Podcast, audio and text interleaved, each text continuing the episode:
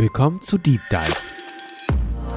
In diesem Format der MIT Technology Review geht es fachlich in die Tiefe.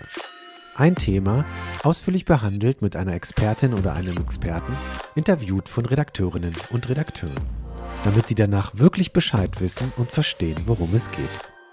Viel Spaß beim Hören.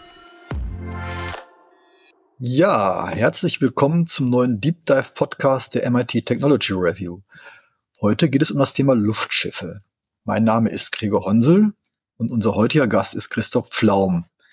Er ist Inform Professor für Informatik an der Uni Erlangen-Nürnberg und hat im September eine Konferenz über elektrische Luftschiffe organisiert. Guten Tag, Herr Pflaum. Ja, guten Tag. Freut mich, dass Sie mich hier eingeladen haben. Ja, ganz meinerseits. Vielen Dank für Ihre Zeit. Ähm, Ihr beruflicher Schwerpunkt ist ja, so steht es auf Ihrer Webseite, die numerische Simulation auf Hochleistungsrechnern. Äh, wie kommt man von da zu etwas mit Verlaub archaischem wie Luftschiffe? Ja, das ist natürlich interessant, da haben Sie recht. Genau genommen kam ich da äh, indirekt dazu. Äh, vor, na, das war ungefähr 15 Jahren, hatte ich viele Forschungsprojekte im Bereich Simulation von Dünnschicht-Solarzellen. Und da haben wir sehr intensiv Hochleistungsrechner verwendet, um zu berechnen, wie Licht in Dünnschicht-Solarzellen hineingeht und wie das äh, die Beschaffenheit der Rauigkeit von verschiedenen Schichten sein sollte, um da eine gute Effizienz zu bekommen. Und äh, dann habe ich mich natürlich allgemein immer gefragt, ja, wie kann man sinnvoll Sonne nutzen? Und das geht durch, durch Solarzellen, das geht durch Solarthermie, das geht durch Passivhäuser und alles Mögliche. Aber äh, Sonnenenergie im Bereich Mobilität zu benutzen, ist ein bisschen schwierig, äh, weil die Autos zum Beispiel ja keine große Oberfläche haben und äh, eigentlich viel Leistung benötigen. Und irgendwann einmal war ich am Bodensee und habe da ein Luftschiff rumfliegen sehen. Und dann habe ich mir gedacht, ja, das ist ja, da hat so eine große Oberfläche, da muss man einfach Solarzellen drauf tun. Das geht gar nicht anders.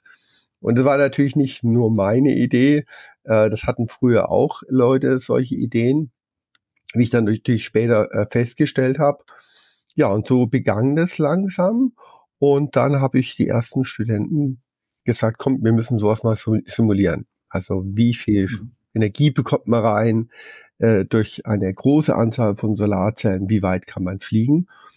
Wenn man also ein großes Luftschiff hat, äh, wie vor 80 Jahren, zum Beispiel die Hindenburg oder die USA-Con, das müssen wir unbedingt wissen, wie man da äh, möglichst weit fliegen kann und welche Route man nehmen muss. Mhm.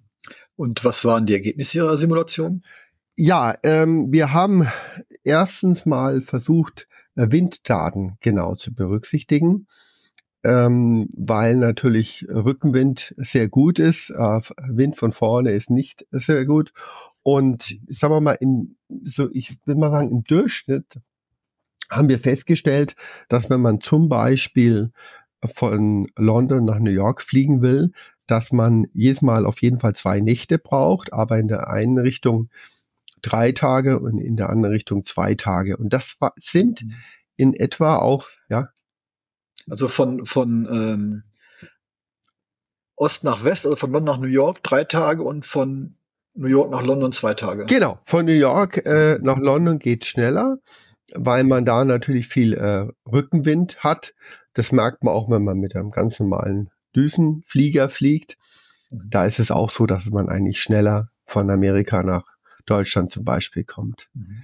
Ja, und das sind die Zeiten, die früher ähm, die alten großen Luftschiffe von 80 Jahren auch gebraucht hatten, äh, mit dem Unterschied, dass die natürlich nicht so genau wussten, was wirklich hundertprozentig die optimale Route ist.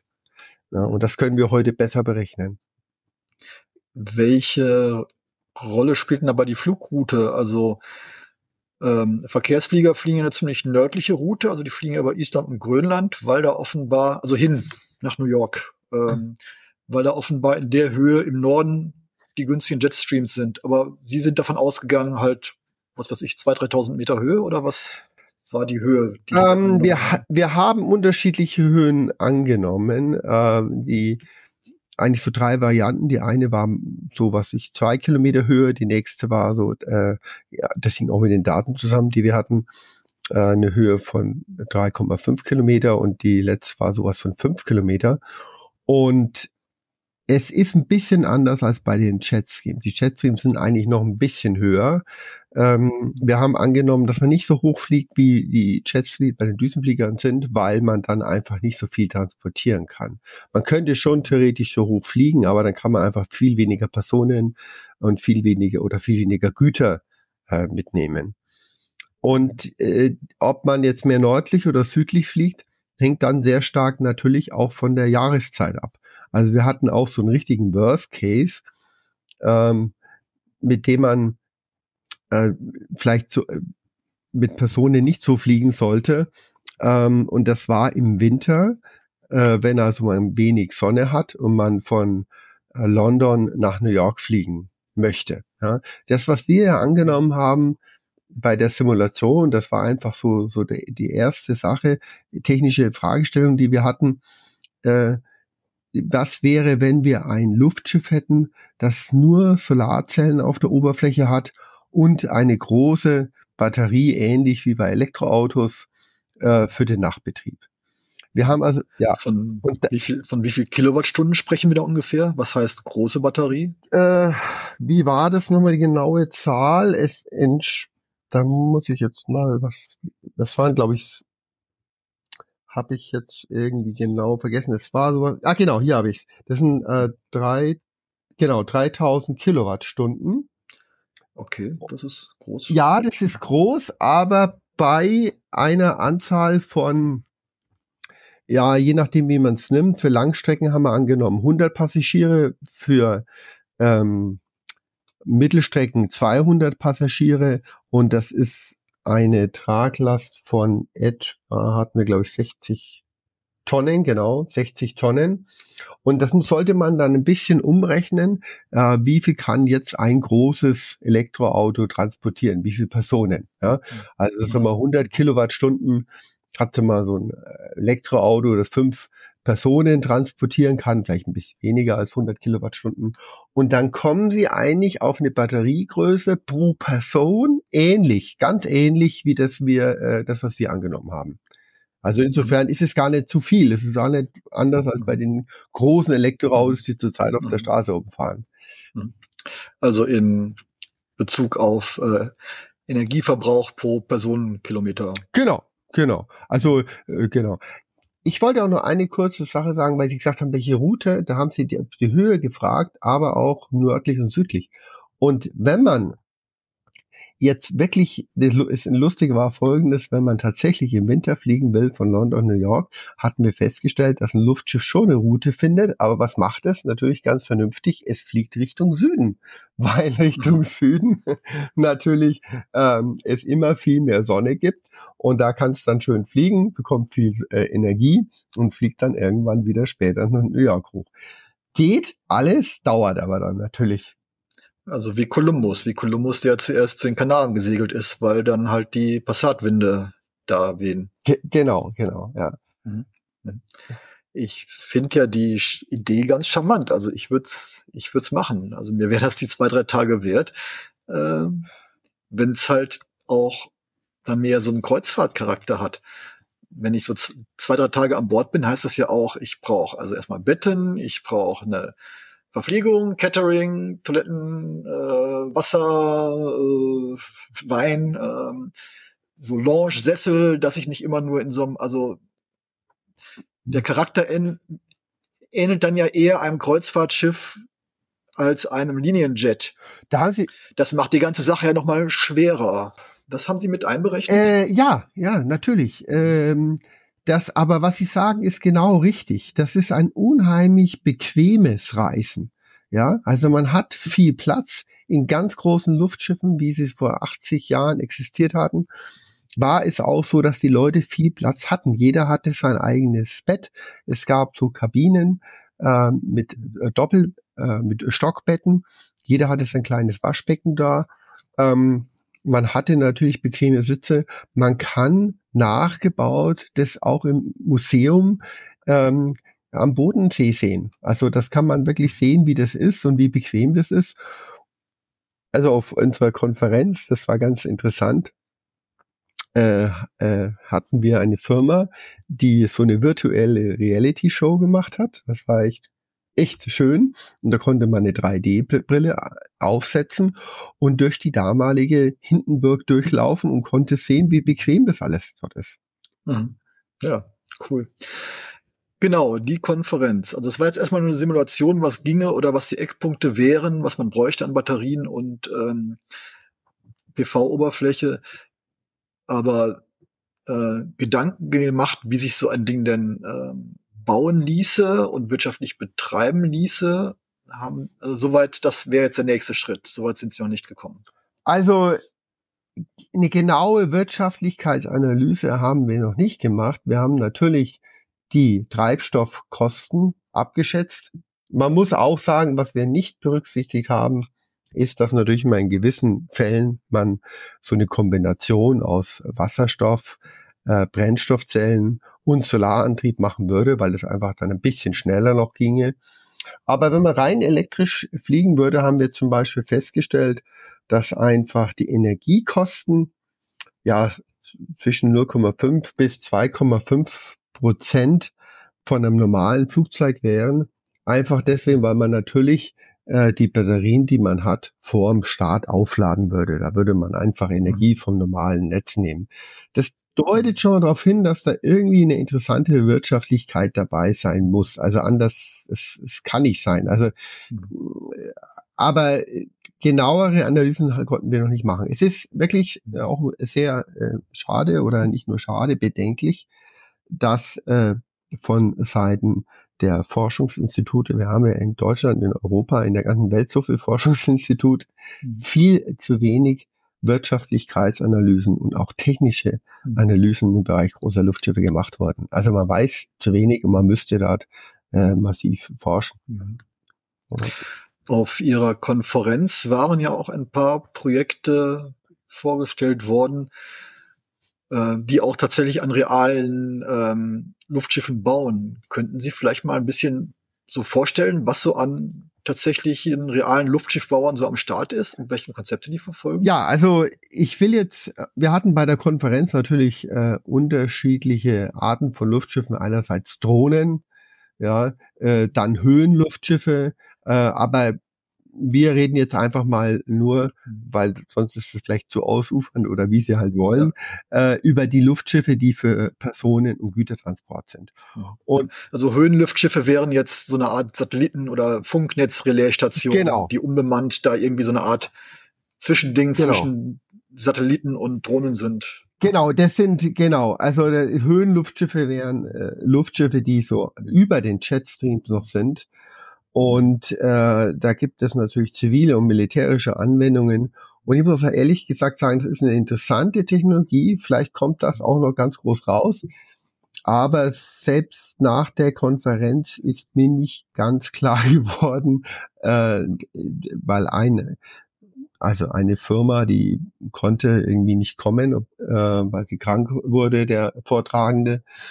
Äh, und von daher ist mir jetzt nicht ganz klar geworden, wie weit man da technisch ist. Also ich, ich mhm. vermute auch, äh, dass man teilweise da im Bereich Höhenluftschiffe auch schwierig Informationen bekommt, weil das so viele militärische Anwendungen dahinter auch ist. Ne?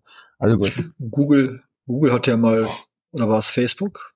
Also die haben beide so eine Art äh, Satellitennetz, so eine Art Satellitennetz mit Drohnen und Luftschiffen. Eins von beiden war Luftschiffe, eins, das andere war Drohnen, aber die sind, glaube ich, beide gescheitert. Ja, ich glaube, sowas mit Ballons gab's mal, ne? Ja, ja. genau, Ballons. Also, das waren Ballons. Ja, aber sie haben schon.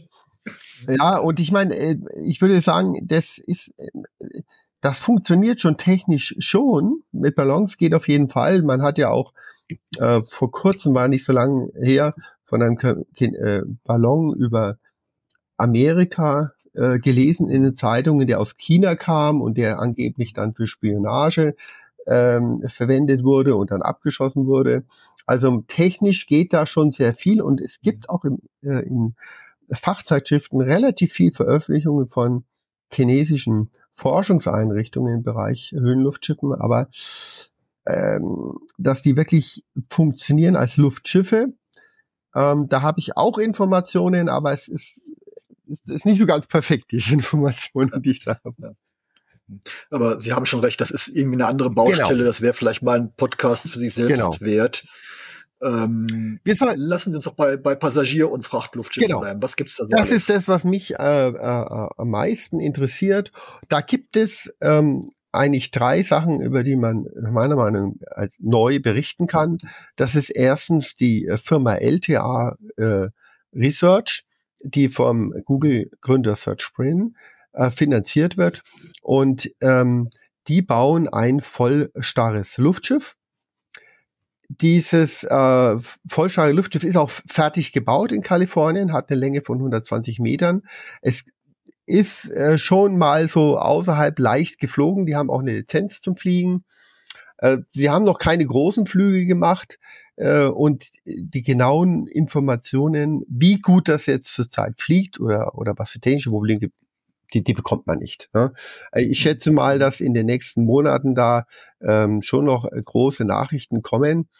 Aber die sind eigentlich technisch am weitesten, weitesten bei im Bau von vollstarren Luftschiffen. Sie planen auch in Ohio ähm, ein weiteres großes vollstarres Luftschiff von einer Länge von 180 Metern. Also das ist dann schon äh, echt interessant, weil ähm, damals die großen Luftschiffe, die hatten eine Länge von 240, 245 Meter und 180 ist dann schon was, äh, was sehr große Traglast haben muss. Einfach deswegen, weil man äh, heute im Bereich des Leichtbaus viel mehr Möglichkeiten hat als früher. Ja, also das ist schon sehr spannend, dass man jetzt nach 80 Jahren wirklich wieder vollstarre Luftschiffe baut. Dann die zweite Firma ist die Firma Flying Whales aus Frankreich. Ähm, da konnten wir äh, einen interessanten Vortrag hören auf äh, unserer Tagung in Nürnberg ähm, vom Selene Alerno und äh, den Chefentwickler ähm, dort von dieser Firma. Und die sind äh, mit der ganzen, sagen wir mal, Planung äh, und Konstruktion schon sehr weit, äh, haben auch äh, viele Mitarbeiter haben auch äh, gute Verbindungen noch zu anderen Ländern, wo es auch äh, finanzielle Unterstützung äh, gibt. Und was Sie auch erzählt haben, dass es unheimlich große Nachfrage gibt äh, nach äh, großen äh, Luftschiffen. Was die, äh, die, die Anwendung, die die haben, ist erstmal der Transport von schweren Gütern. Ja, also das bei LTA Research aus Kalifornien ist nicht so ganz klar, was alle für Anwendungen man im, äh, im Kopf hat. Also auf ihrer Internetseite beschreiben sie, dass es um humanitäre Anwendungen geht mhm. und um ähm, die, darum, den CO2-Ausstoß zu senken in der Luftfahrt. Ähm, und solche Ideen hat man natürlich auch in, in, in Frankreich mit Flying Whales. Aber ähm, da geht es erst einmal um, um schwere äh, Transport schwerer Güter, aber auch für, für humanitäre Zwecke natürlich, für alle möglichen Zwecke. Da, das ist also eine sehr gute Entwicklung. Ähm, noch eine äh, Entwicklung, die natürlich schon älter ist, die auch sehr weit sind, ist aber keine vollstarren Luftschiffe. Das sind die hybriden Luftschiffe ähm, von äh, Hybrid Air Vehicles aus England und äh, die bauen zurzeit Luftschiffe insbesondere äh, ähm, für den Personentransport. Und eine Anwendung, die die zurzeit haben, ist eine Firma aus Spanien, die also ähm, hybride Luftschiffe verwenden will, um nach Mallorca zu fliegen. Ja, mhm. und Personen darüber äh, zu transportieren. Das ist natürlich eine sehr schöne Anwendung. Es sind aber hybride Luftschiffe, mhm. die man dann auch äh, demnächst rein elektrisch machen will, also damit auch äh, klimafreundlicher machen würde. Und es noch eine vierte Anwendung, muss ich sagen, die habe ich erst nach der Konferenz erfahren. Es gibt noch eine, noch eine Firma in Frankreich, die anscheinend schon von früher sehr viele so Planungen hatte, aber dann teilweise dann aufgehört hat, weiter zu investieren. Die heißt, oh, jetzt habe ich den Namen vergessen, weil die relativ neu ist. Die heißt irgendwie Solaire irgendwie. Da gibt es eine schöne Internetseite.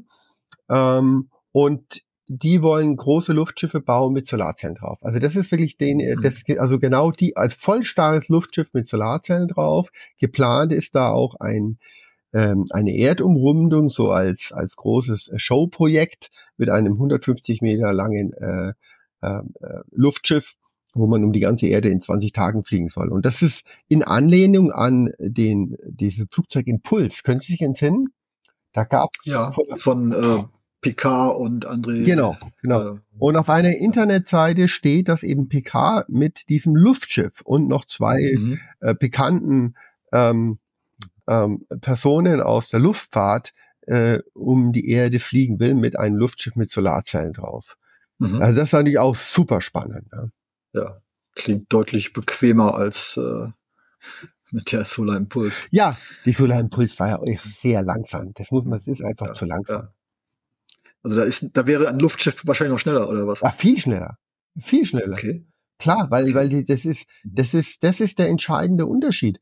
Ähm, bei der Solar Impulse war es so, die hatte sehr sehr große lange Flügel, ähm, mhm. einfach um in der Luft bleiben zu können äh, auch wenn die Reisegeschwindigkeit äh, niedrig ist. Also nicht nur die Reisegeschwindigkeit, sondern man sagt ja die True Airspeed, mhm. äh, die war einfach sehr gering. Und äh, die konnte nicht höher sein, weil einfach durch die äh, wenigen Solarzellen auf den Oberflächen des äh, Flugzeuges man einfach nicht so viel Energie reinbekam. Mhm. Ähm, nochmal zurück zu dem Projekt. Also nochmal, LTA hat nur, plant erstmal nur mit konventionellen antrieben? Äh, na, äh, was ist konventionell? Eigentlich nicht. Also Verbrennungsmotoren? Nein, nein, so. äh, nur elektrisch. Also alle, alle, die Sie jetzt vorgestellt haben, sind planen auch elektrisch unterwegs ja, zu sein. Alle elektrisch. Ja, Also das ist, okay. das ist, äh, ähm, da muss man auch sagen, es gibt ja den Zeppelin NT ähm, mhm. am, am Bodensee und die wollen auch auf teilweise elektrisch umstellen äh, weil die, äh, aber eigentlich aus, aus einem anderen Grund heraus, also nicht aus einem Klimaschutzgrund heraus, sondern einfach, weil diese Verbrennungsmotoren, die man dort verwendet äh, bei Zeppelin NT, so relativ schnell kaputt gehen. Ja, also mhm. die, so etwa alle zwei Jahre müssen sie ihre Verbrennungsmotoren und die Mechanik dazu ersetzen. Ähm, mhm. das ist also einfach vom, vom Unterhalt und vom einfach relativ teuer. Ja, also es, ist, mhm. es bringt einfach viele Kosten. Und ein elektrischer Motor hält einfach länger. Ist immer die Frage, woher kriegt man den Strom dann? Ähm, mit Brennstoffzellen und so will man das dort jetzt nicht machen bei äh, Zeppelin NT, sondern äh, da wird ein Verbrennungsmotor nehmen, der Strom erzeugt und so. Das ist ein bisschen komplizierter.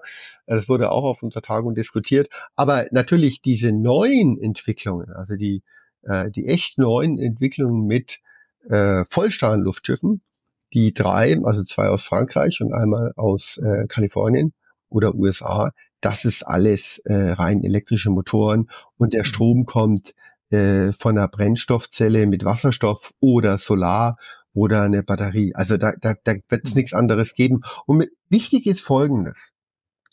Die Idee, mit Wasserstoff und Brennstoffzellen zu fliegen, ist ja nichts Neues.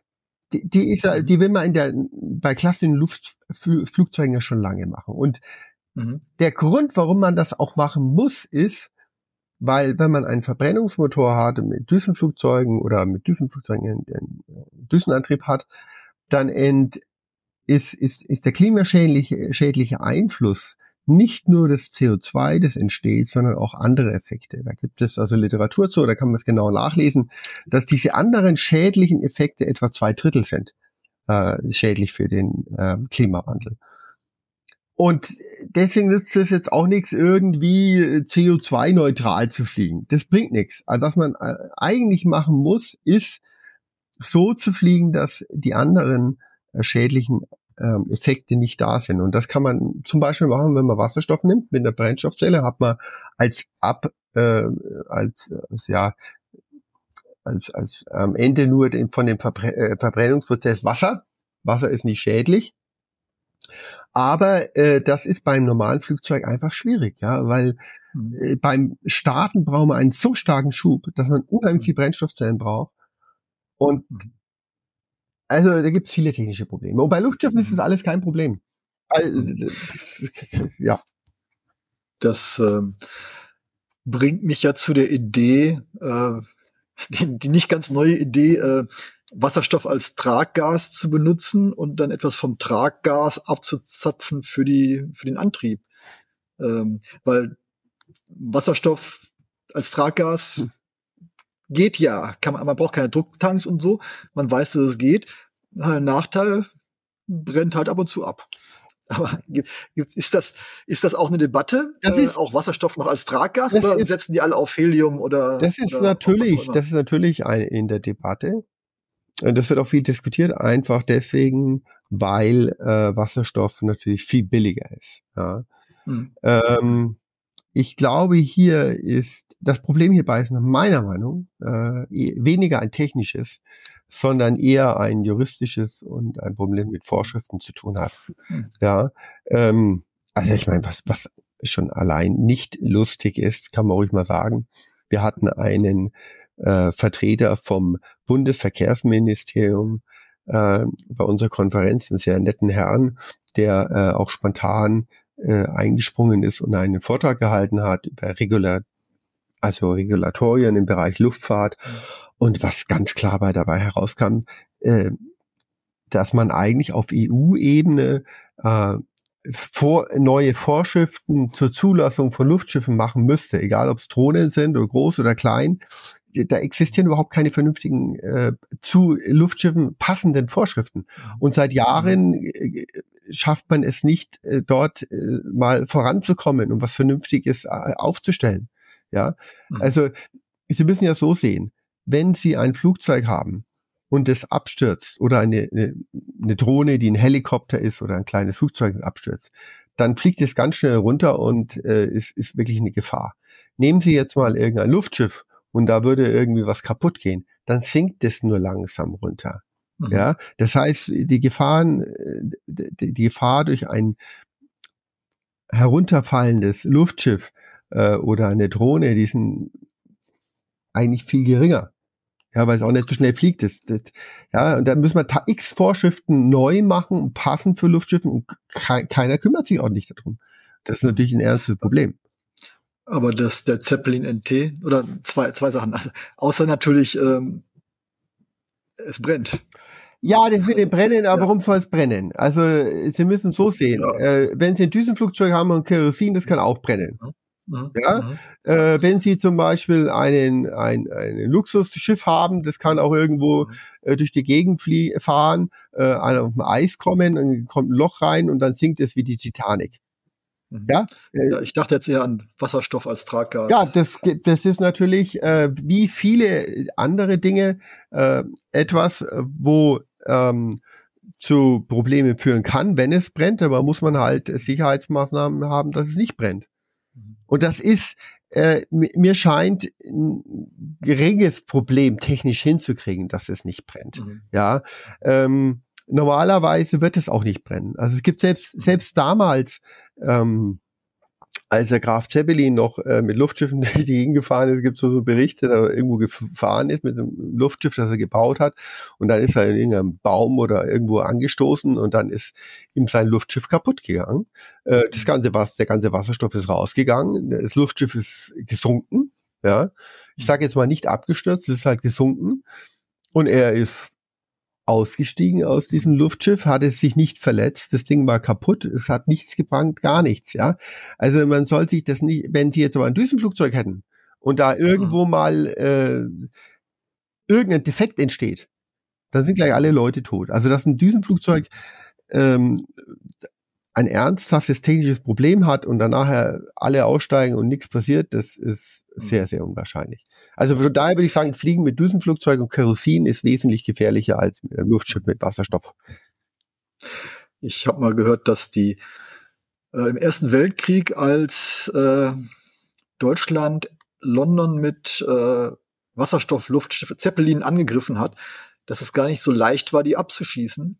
Dass die Briten, also treffen, klar, treffen tut man die immer, aber sie explodieren halt nicht, weil dann zu wenig Sauerstoff drin ist. Also die Briten mussten tatsächlich bestimmte spezielle Munition entwickeln, die dann gleichzeitig auch so ein großes Loch reinreißen, dass auch Sauerstoff dazu kommt, weil ansonsten wird das Ding perforiert und fliegt halt weiter. Also das stimmt schon ein, ähm, ja, also einfach ein Wasserstoff, Luft, Zeppelin abzuschießen, ist nicht ganz trivial.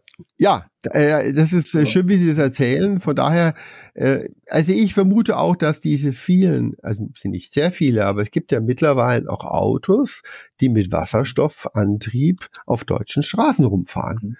Mhm. Ähm, wenn da ein Unfall passiert, dann hat man äh, Wasserstoff, der unter Druck mhm. austritt. Und wenn da, äh, da entsteht natürlich ganz schnell ein Wasserstoff-Sauerstoff-Gemisch. Und wenn da ähm, irgendwo die Temperatur zu hoch ist, dann explodiert das wirklich. Aber, oder brennt sehr stark. Aber das beim Luftschiff, denke ich, sind da die Gefahren eher geringer. Also, wir fassen mal zusammen, äh, die Idee, Wasserstoff gleichzeitig als Traggas als auch als Antrieb zu nehmen, ist ähm, durchaus nicht ganz absurd. Nee, das ist überhaupt nicht ja, absurd.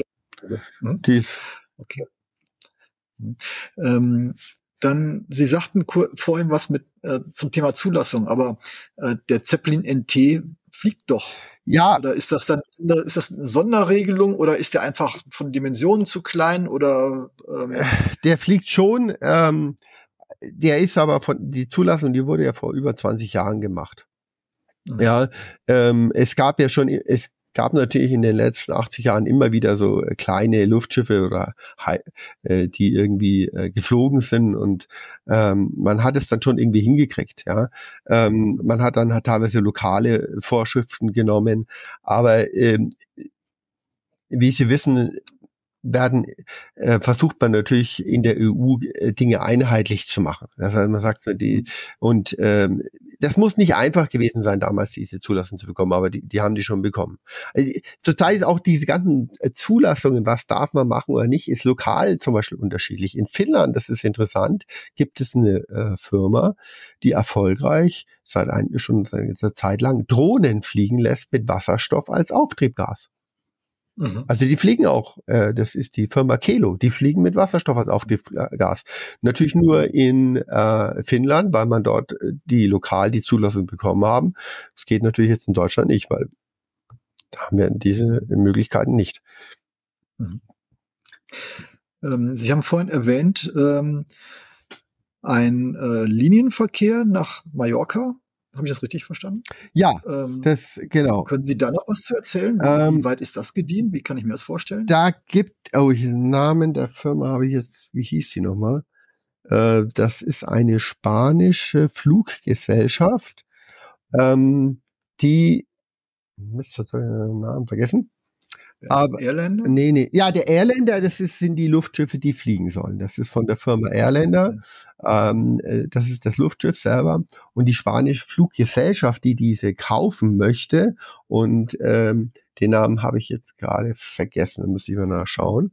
Ähm, aber auf jeden Fall hat diese Fluggesellschaft ähm, also die genauen Verträge habe ich nicht gelesen, aber man, man konnte das auch in der Zeitung nachlesen, ähm, eine, eine Absichtserklärung äh, abgegeben, äh, Airländer äh, hybride Luftschiffe zu kaufen und für den Transport nach Mallorca zu verwenden. Ja, und äh, es scheint da mittlerweile eine gute Finanzierung zu geben, äh, so dass äh, Hybrid Air Vehicles, die den Airliner bauen, ähm, auch diese äh, äh, hybriden Luftschiffe bauen kann. Ja, das ist auch. Die haben auch eine Zulassung. Also, mhm, mhm. Und aber so Details wie Flugzeit oder äh, wie viele Passagiere oder so, das ist alles noch. Äh, äh, ja, also was, also was sie jetzt haben, ist in diesen Airländer 10 und der kann 10 Tonnen transportieren. Ich mhm. habe äh, ähm, und wie viele Personen das jetzt sind, oh, ich weiß jetzt auch nicht mehr mal Daten genau auswendig. Ich weiß nur, dass ja sie jetzt diesen Airlander 10 haben, der 10 Tonnen transportieren kann, werden vielleicht so 40 Personen oder sowas sein. Mhm. Ähm, muss man mal genauer nachschauen. Und äh, sie planen auch einen ähm, Airlander 20 und auch einen Airlander 50. Also da gibt es eine äh, äh, genaue äh, Planungsroute. Da hat auf der Tagung Nürnberg der NAT Nathan West, Nathaniel West hat da einen Vortrag gehalten, äh, was da genau äh, die äh, Planungen sind. Mhm. Und im Zeitrahmen kann man das schon sagen, oder das ist erstmal nur eine ähm, Absicht? Da, naja, das ist, dies ist schon sehr, also ich, ich vermute, die Planungen sind so, dass in zwei, drei Jahren dann die ersten äh, ähm, hybriden Luftschiffe fliegen von Spanien. Festland. Echt? Das, wär, das wäre cool. Ja, da wäre ich, also es ist schon. Wäre ich gerne unter den ersten Passagieren. Ja, ja. Also gut, ich meine, es gab schon früher mal so Ankündigungen, dass das bald sein wird, dann hat sich wieder verzögert. Aber das ist äh, nicht unwahrscheinlich. Ja. Bin ich mal gespannt. Ja, die hatten auch, die, die haben ja auch schon ein, äh, eine Zulassung für einen Prototypen. Und äh, ja, von daher ist es jetzt technisch nicht so das Problem. Müsste eigentlich alles ganz mhm. laufen. Und Hybrid-Luftschiff heißt, dass es nicht nur durch Auftrieb fliegt, sondern auch aerodynamisch. Genau. Wie, wie kann man sich das vorstellen? Ist das ein, Luft, ein Luftschiff in Form einer Tragfläche oder ein so normaler zigarrenförmiger Auftriebskörper mit Flügeln an den Seiten ja, oder wie, wie kann ich die haben das so gemacht also dieses zigarrenförmige Auftriebskörper das ist so wie diese alten Luftschiffe Hindenburg sind. Das müssen sich zwei von diesen nebeneinander vorstellen, die ja so zusammengebaut sind. Ja, es ist, mhm. ist mehr, es ist einfach mehr ähm, breiter, also ein mhm. Luftschiff, das breiter ist, aber sonst und, und auch nicht ganz so lang äh, wie damals äh, die Hindenburg, man braucht die eben dann nicht so lang machen. Es ist mehr, mehr breiter und dadurch, dass es breiter ist und man das geeignet von der Baumform Form macht, äh, bekommt man eben auch noch einen Auftrieb durch den Flug selber. Ja, der große Vorteil davon, man muss ja sagen, was sind Vor- und Nachteile? Der große Vorteil davon ist, ähm, dass man beim Ground Handling, äh, also beim Boden, ähm, bei der Bodenbehandlung, also Englisch sagt man Ground Handling, äh, mhm. weniger Probleme hat. Ja, mhm. äh, das Ground Handling bei großen Luftschiffen war schon immer ein Problem, weil wenn man dann, äh, weil die Luftschiffe ähm, äh, beim Starten und Landen erstmal mit äh, großen mit Seilen festgehalten wurden. Bei der Hindenburg waren das also an die 100 Leute, die einfach an Seilen rumgezogen hat, dass es dort geblieben ist, wo es sein sollte. Aber man kann sich vorstellen, wenn man so ein riesen Luftschiff hat und da starke Winde sind, dann kann selbst 100 Leute das nicht halten. Ne? Mhm. Äh, und dann werden diese Luftschiffe auch an, an, an so Polen festgemacht, wenn sie in der Gegend sind, wo es keine Halle, also keinen Hangar gibt. Und solche Probleme hat man eben bei den hybriden Luftschiffen nicht. Äh, die muss man aber dann trotzdem gescheit festbinden am Boden direkt. Mhm. Die äh, mhm. sitzen mhm. richtig am Boden, sind schwerer als Luft. Aber auch da muss man, da gab es anscheinend auch schon negative Erfahrungen, muss man schon gescheit festbinden am Boden, dass wenn da starker Wind ist, den nicht vom Boden abheben. Das wäre sowieso noch meine Frage gewesen. Wie sieht denn die Infrastruktur aus? Ähm die man dafür braucht. Ähm, ich meine, wir erinnern uns, Cargo Lifter, größte freitragende Halle der Welt, jetzt ein Spaßbad. Äh, Im Grunde brauchte ich ja für jedes Luftschiff auch eine eigene Garage dieser Ausmaße. Kann man das in normale Flughäfen integrieren oder braucht man dann neue Flughäfen für? Wie darf man sich das vorstellen? Also man braucht definitiv mal irgendwelche Hangar, braucht man auf jeden Fall. Das sind natürlich große Hallen.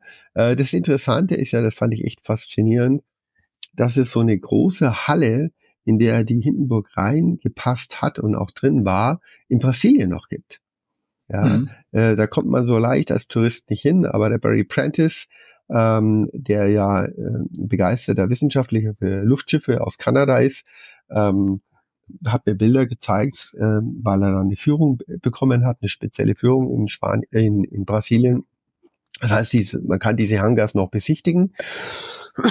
Wenn man eine äh, geeignete Genehmigung bekommt. Und ähm, aber man muss nicht an jedem Ort, wo so ein Luftschiff ist, äh, gleich äh, so einen großen Hangar haben.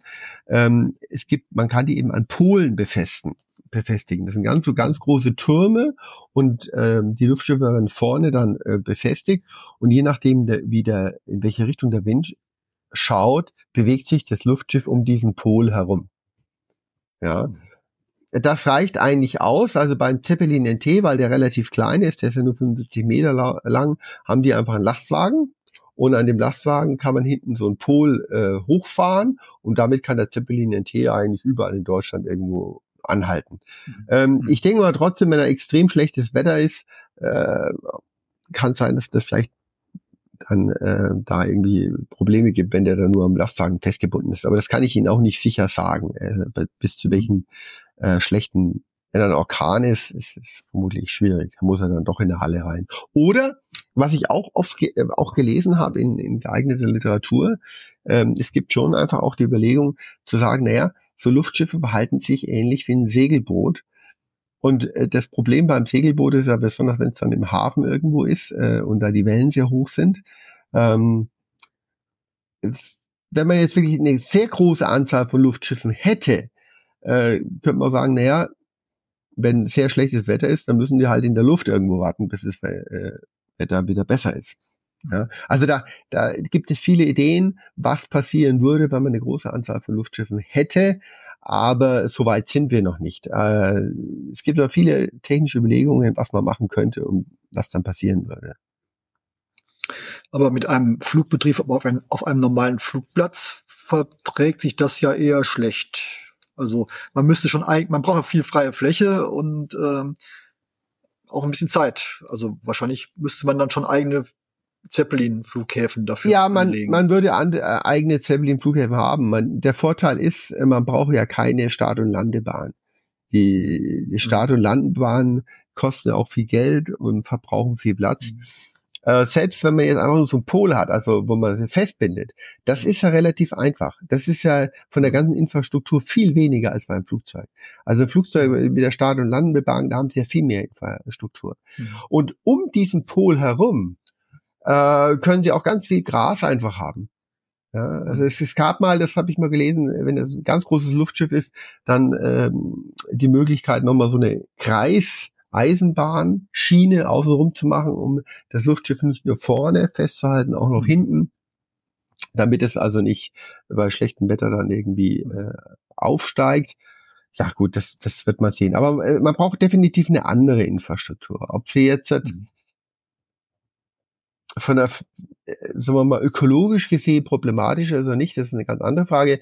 Ein Problem haben sie nicht. Die jetzigen Diskussionen die man hat bei Erweiterungen von Start- und Landebahnen, bei Flughäfen, also was ich in München und in Frankfurt, diese Diskussion werden sie so nicht haben, weil Luftschiffe viel leiser sind. Ja, die Anwohner äh, werden sich nicht über den Fluglärm beschweren. Ja, äh, man wird auch nicht sagen, dass dann irgendwelche Bienen oder irgendwelche äh, Tiere da äh, man ähm, ihren Lebensraum wegnimmt. Also die meisten Tiere können bleiben, wo sie sind, auch wenn da ein Luftschiff drüber steht, in was ich in 10 Meter Höhe.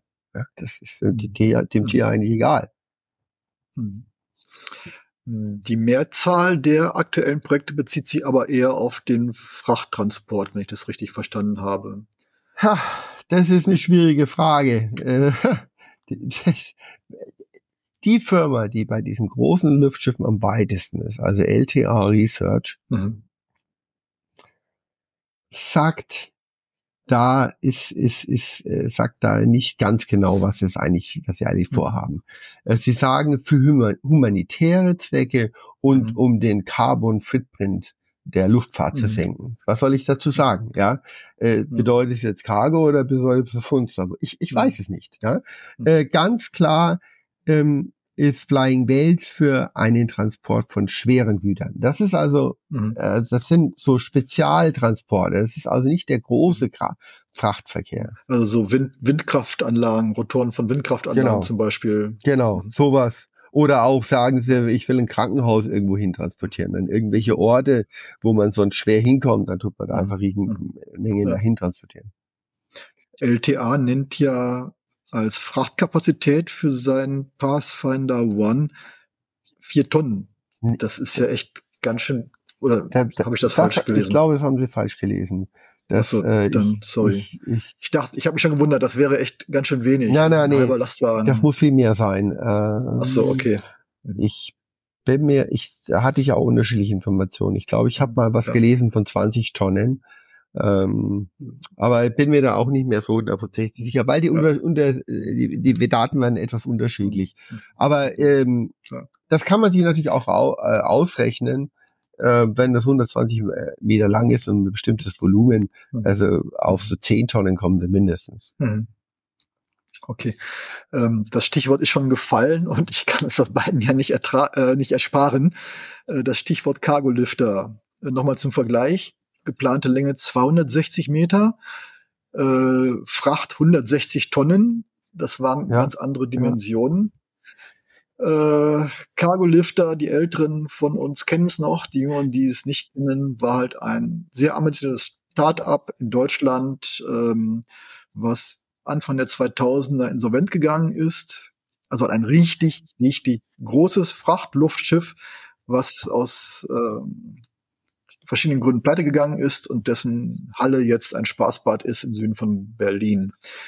Ähm, ja, damit war natürlich das Thema Frachtluftschiffe erstmal über Jahrzehnte hinweg verbrannt. Ähm, und ich habe das auch noch mitgekriegt, so den Cargolifter-Hype. Und ich fand das alles total überzeugend. Ich dachte, ja, geiles Konzept, was soll da schon schiefgehen? Also die klang alles ähnlich überzeugend wie das, was ähm, Sie jetzt sagen. Also welch, woher nehme ich die Gewissheit, dass die Fehler von Cargolifter damals jetzt nicht wiederholt werden? Was hat man daraus gelernt? Also ein, ein großer Unterschied ist natürlich, ähm, dass Cargolifter den nicht den technischen Entwicklungen nachgefolgt ist, die man vor 80 Jahren gemacht hat äh, oder 100 Jahren. Äh, damals hatte man natürlich am Anfang auch Luftschiffe, die keine vollstarren Luftschiffe sind.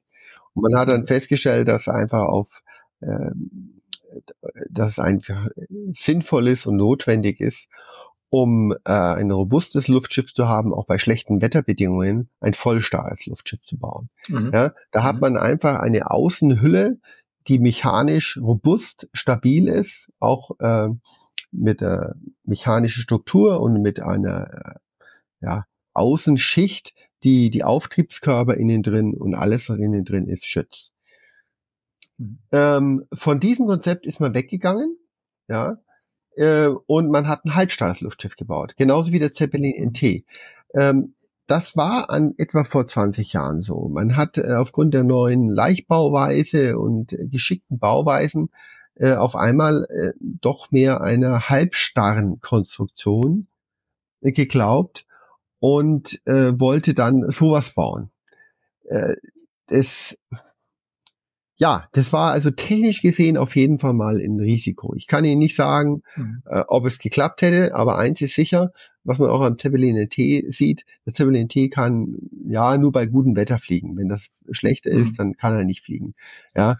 Also der Zeppelin NT ist auch halbstar ja, oder ein genau. Blimp, also nur durch Ja, halb, halbstar. Die haben da innen drin mhm. so eine äh, Konstruktion mit äh, Leichtbauweise.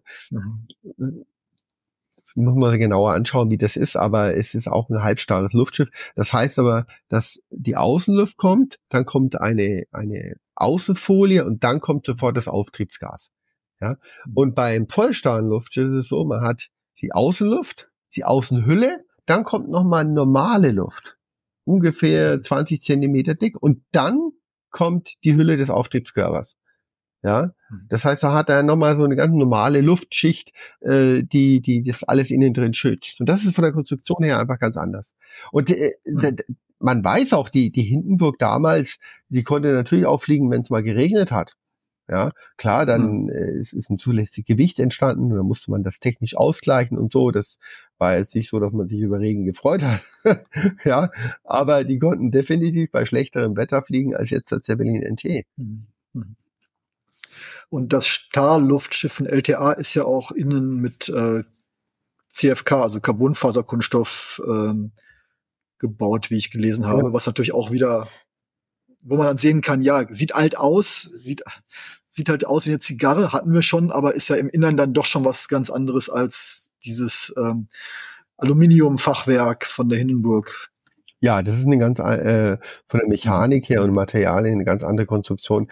Ähm, der CW-Wert ist auch relativ gut, ja, mhm. äh, weil es eben diese Zigarrenform hat, aber muss ehrlich gesagt sagen, äh, das erste Luftschiff Pathfinder One ist einfach so ein äh, dafür da, um, um zu forschen. LTA mhm. Research, mhm. würde ich sagen, ist erstmal eine Forschungsorganisation. Mhm. Das finde ich einfach mhm. toll. Mhm. Ja, der Pathfinder One da geht es jetzt nicht darum, ein Endluftschiff für ganz viele Anwendungen zu bauen, sondern einfach mal mhm. viel Forschung und Know-how zu entwickeln, was einfach in 80 Jahren verloren gegangen ist. Mhm. Ähm, denn die beste Bauform ist eine, bei dem der CW-Wert wirklich extrem niedrig ist und das darf dann kein, im inneren Bereich kein Zylinder sein, sondern das muss so ein bisschen breiter werden und dann wieder dünner. Und das hat, hat dieser Pathfinder One noch nicht. Das hat mhm. die Hindenburg schon gehabt. Die Hindenburg war da mhm. schon optimaler noch. Mhm. Erstaunlich, dass das äh, so ein, dass es so viel Aufwand ist, so eine alte Technik wieder aufzuholen, also nicht nur zu übertreffen, sondern auch überhaupt erstmal auf den Stand ja, damals es ist, zu kommen. Es ist Wahnsinn, wenn Sie auch überlegen, wie lange die damals gebraucht haben, um sowas zu bauen. Ähm, ich kann Ihnen nicht genau die Zahlen sagen, aber die haben das in, mal, innerhalb einiger wenige Jahren gut bauen können. Und heute brauchen sie für die ganze Planung dann, dann noch viel länger und äh, es ist alles aufwendiger und komplizierter. Ja, also das ist schon, das ist schon wirklich erstaunlich. Man könnte es natürlich auch einfach den Bauplänen von früher mit Aluminium machen, bloß das will man dann halt dann doch nicht, weil dann äh, äh, die, weil man weiß, mit neuen Materialien könnte man es einfach besser machen. Da kann man noch mehr hm. transportieren, es ist viel leichter und hm. so. Hm. Ich habe auf der Webseite zu Ihrer Konferenz auch einen Hinweis gesehen, dass auch Konzepte mit Vakuum ja. äh, gedacht werden. Wie abgefahren ist das? Ich meine, das ist interessant. Ich finde es ja einerseits unfassbar cool, weil ich habe kein Gas und habe halt das äh, günstigste Volumen-Lichtverhältnis, das ich mir vorstellen kann. Aber das muss doch mechanisch, wie, wie baut man so eine riesige Vakuumkapsel? Das muss doch mechanisch die Hülle sein. Also ich habe sogar gelesen, dass es von der ähm, US ähm, Marines, also von äh, in Amerika, mhm vor, ich weiß nicht wie viele Jahren, aber in den stimmt vor 40, mehr als 40 Jahren mal ein, ein Luftschiff gebaut wurde, das aus einer Aluminiumhülle bestand und innen drin Alum, äh, Vakuum hatte. Das heißt, die mhm. Idee ist nicht ganz neu, das mit Vakuum zu machen. Mhm. Äh, das hat man mal getestet, das hat auch irgendwie funktioniert, wurde aber nicht weiterverfolgt. Das mhm. heißt, es ist nicht unrealistisch, überhaupt nicht. Mhm. Und äh, mhm die, die Diana Little, die da den Vortrag bei unserer Tagung in Nürnberg gehalten hat, ist auch sehr gut dargestellt, äh, was man da machen könnte. Ähm, also technisch ist das auf jeden Fall machbar und auch mit modernen Materialien könnte man das so machen, dass das robust ist und mhm. äh, äh, das Vakuum so auch nicht kaputt geht. Ja, also klar, dann hätte man, äh, ist eine spannende Sache, aber das sehen Sie. Man muss Forschung machen man muss auch mal ein bisschen Geld in die Forschung in die richtige Richtung ausgeben, ja. Also nicht mhm. in Technologien ähm, sollte der Staat Geld reinstecken, bei denen er schon seit 40 Jahren weiß, dass sie nicht funktionieren. Hm. Ich will jetzt mal kein Beispiel nehmen, aber.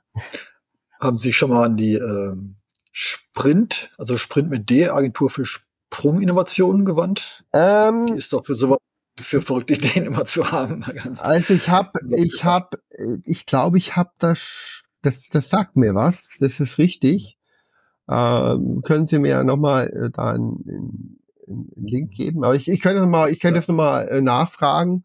Ähm, es ist halt, es sind, es sind immer zwei Sachen. Man, was zum Glück der Fall ist, dass die Industrie ähm, Geld ausgibt in innovative Forschung. Da bin ich froh drum, äh, dass das in Kalifornien passiert, dass das in Frankreich passiert.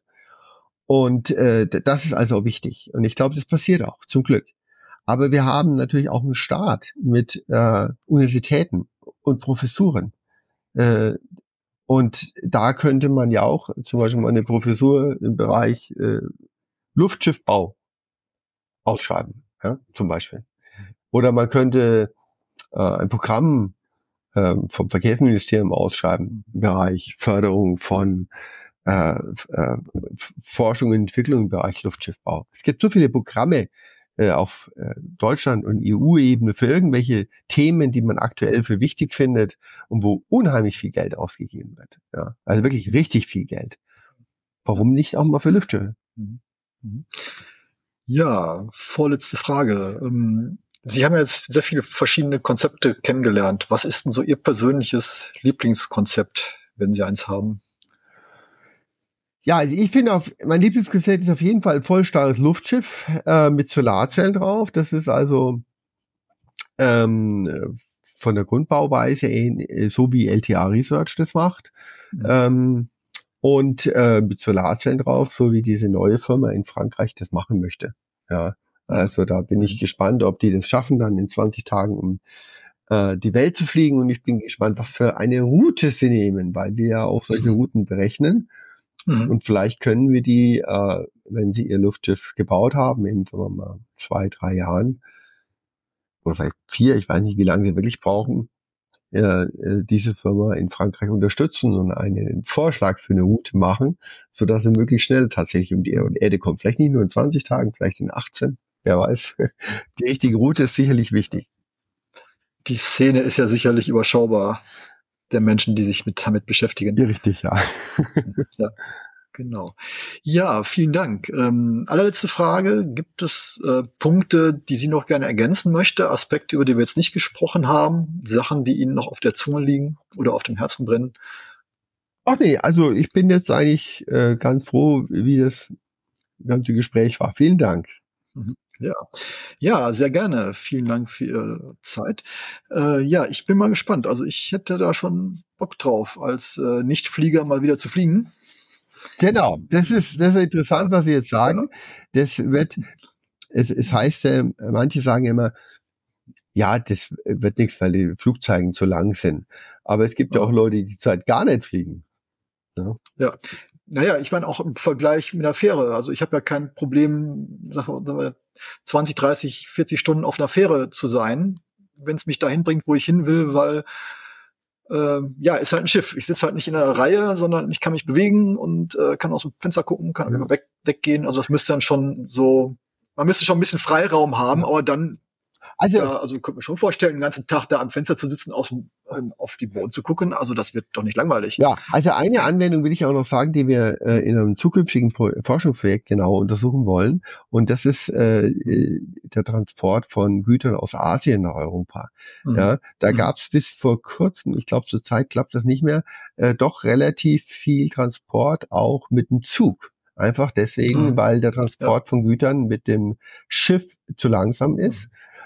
Mhm. Mhm. Und äh, äh, da gibt's auch Artikel, kann man nachlesen, mhm. äh, wo im Zug Güter von China zum Beispiel nach Deutschland transportiert wurden.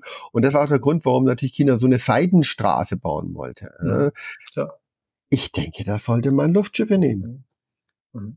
Das wäre schnell, äh, von dem Preis vielleicht sogar genauso teuer, vielleicht sogar billiger, weiß man nicht. Aber man sollte da das zumindest mal genau sich überlegen, was wäre, wenn man Luftschiffe nimmt. Mhm. So. Ja, wir werden das Thema im Auge behalten und ähm, tatsächlich auch für den nächsten Heft haben wir ein äh, Stück geplant über genau das Thema, äh, das mein unser Autor Wolfgang Pomrien betreut. Ähm, ja, mehr darüber erfahren Sie, wie gesagt, in der nächsten Ausgabe. Das ist das Heft schon eins von 2024, das am 14. Dezember im Handel sein wird.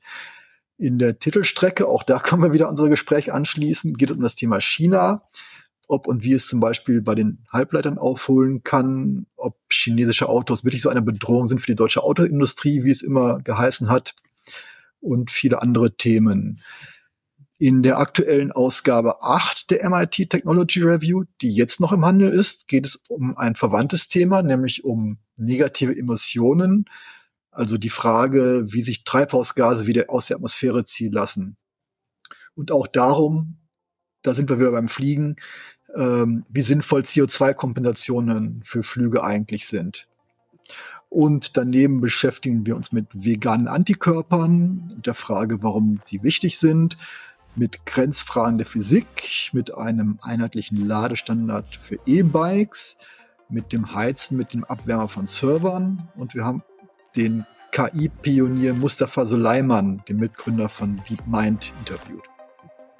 Ja, das war's für heute erstmal. Vielen Dank an Herrn Pflaum, vielen Dank fürs Mithören und ich hoffe, wir hören uns bald wieder. Bis dahin, wiederhören. Wiederhören.